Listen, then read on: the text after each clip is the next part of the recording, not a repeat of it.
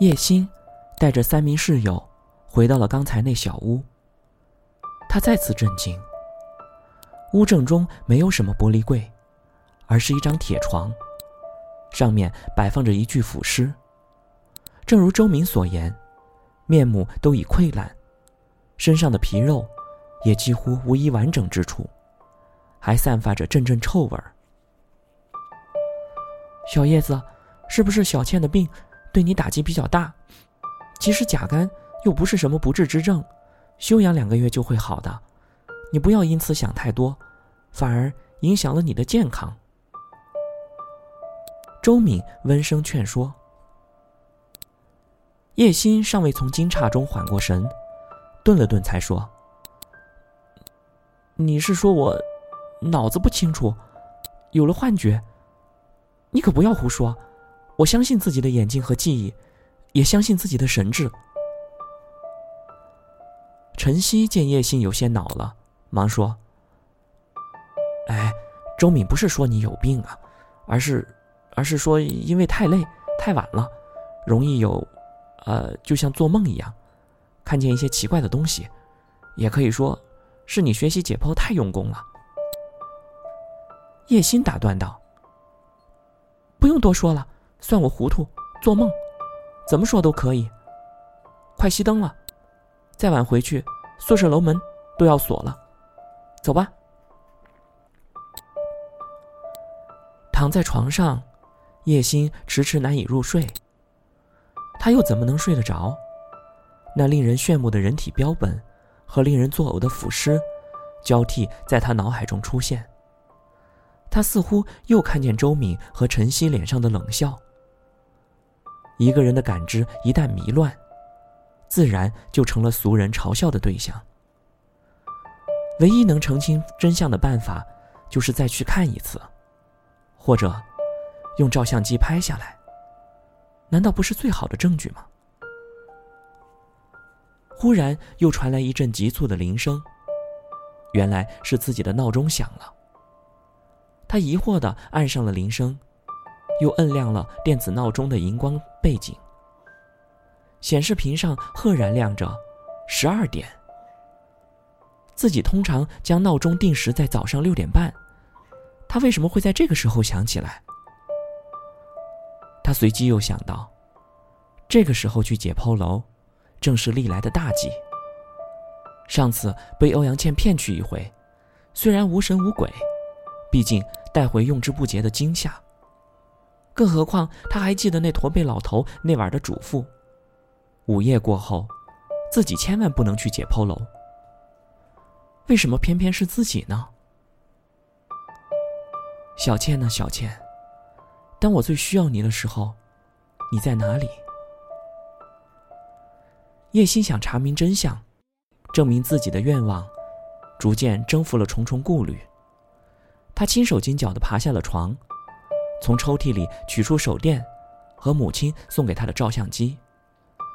准备出门时，他又学着欧阳倩的样子，在周敏的床头站了一会儿，听见均匀的鼻息，这才出门。午夜的校园也在酣睡，四下里一片清寂。刚告别了早春的风沙季，草树的清香趁机主宰了空气，格外宜人。出了宿舍区的大道上，白日里的人来人往，换成了夜星的形单影只。走出很远，才会偶遇一两对缱绻后不知归路的恋人。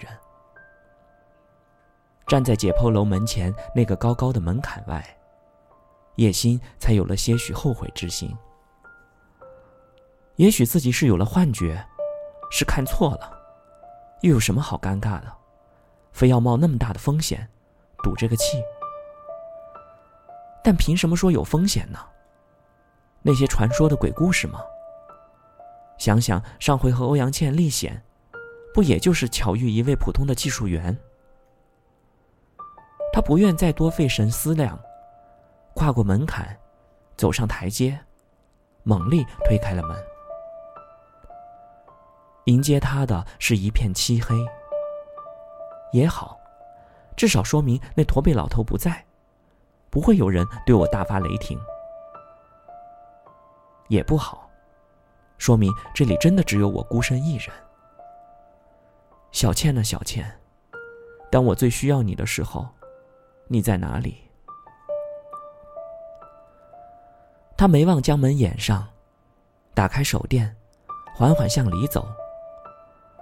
这里比外面的校园更近，他可以听见的，只有自己的脚步声，自己的呼吸声。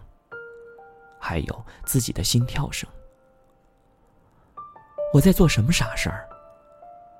五米后，就是门，我可以飞快跑出去。但他的脚缓慢却坚定的往前走。他知道这才是真正的叶心。走廊末端的那间小屋仍虚掩着门，门缝里露出微光。叶心推开门，眼前豁然一亮。玻璃柜和那无可挑剔的人体标本，正是他最初所见的一幕。他使劲揉了揉眼，没有飘忽的影像，没有朦胧的浮光。他真真切切看见的，正是一个高科技的产物，最佳的解剖学伴侣。闪光灯亮处。他从各个角度拍了几张照片又确信镜头没有被盖上，关了闪光灯，再拍了几张，想象着明天到摄影俱乐部的暗房，将胶卷冲洗好，看着周敏和晨曦惊讶的表情，该会有几分惬意吧。完成了使命，他本该心满意足的离开，但是还是忍不住对那尸体多看了几眼。越看越觉得妙不可言，不由得他不驻足。什么样的技术，能将整体和细节同时处理的无一丝缺憾？既让人看清了整个人体的构造、主要器官的部位，同时又一层一层的凸显那些如毛发般纤细的血管和神经。细节是这样融入整体的，那些游离的血管。和神经，在叶心的视野里，逐渐固定到肌肉和脏器间。肌肉和脏器逐渐为皮肤和包膜覆盖，而皮肤是极具质感，恍若生人。恍若生人，还是真的出现了生人？叶心的眼中，那人体标本的各个部件完美的整合起来。那尸体达到了更高层次意义的完整。皮肤、毛发，甚至衣衫。玻璃柜中躺着的是那个白衣女子，因为头脸破碎，而面目难见。向叶心缓缓伸出了手。叶心觉得被惊叫声卡在了喉咙中，人几乎要窒息，转身冲出房门。在走廊中奔了一段，忽然头被重重一撞，摔倒在地。原来，是在黑暗中撞到了楼门。叶欣只觉得一阵眩晕，轻声念道：“月光，什么是月光？”他顾不得多想，起身冲出了楼门。月光，什么是月光？月光在哪里？叶心一路跑回宿舍，脑中仿佛有个声音在反反复复的询问。他爬上床，但入不了睡。他闭上双眼，半梦半醒间，天籁之音又在耳畔流响。惨白的光芒中，白袍女子又出现了，脸上的鲜血比从前更为赤红。一边一步步走近，一边轻声念着：“月光，月光。”窗外就有月光。叶心下了床，打开窗，浸在春夜美好的气息里，浑身舒畅。外面是整片整片的月光。一阵微风吹来，微凉。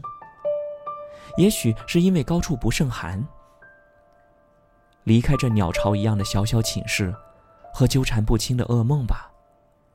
窗外有享之无尽的月光和花香，还有欧阳倩。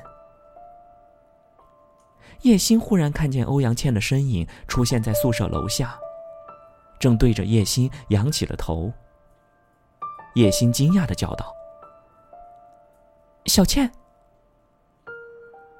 却见小倩神色木然，一动不动，一言不发，只是缓缓的摇了摇头，如醍醐灌顶般。叶欣忽然醒来，发觉自己站在了窗台边缘。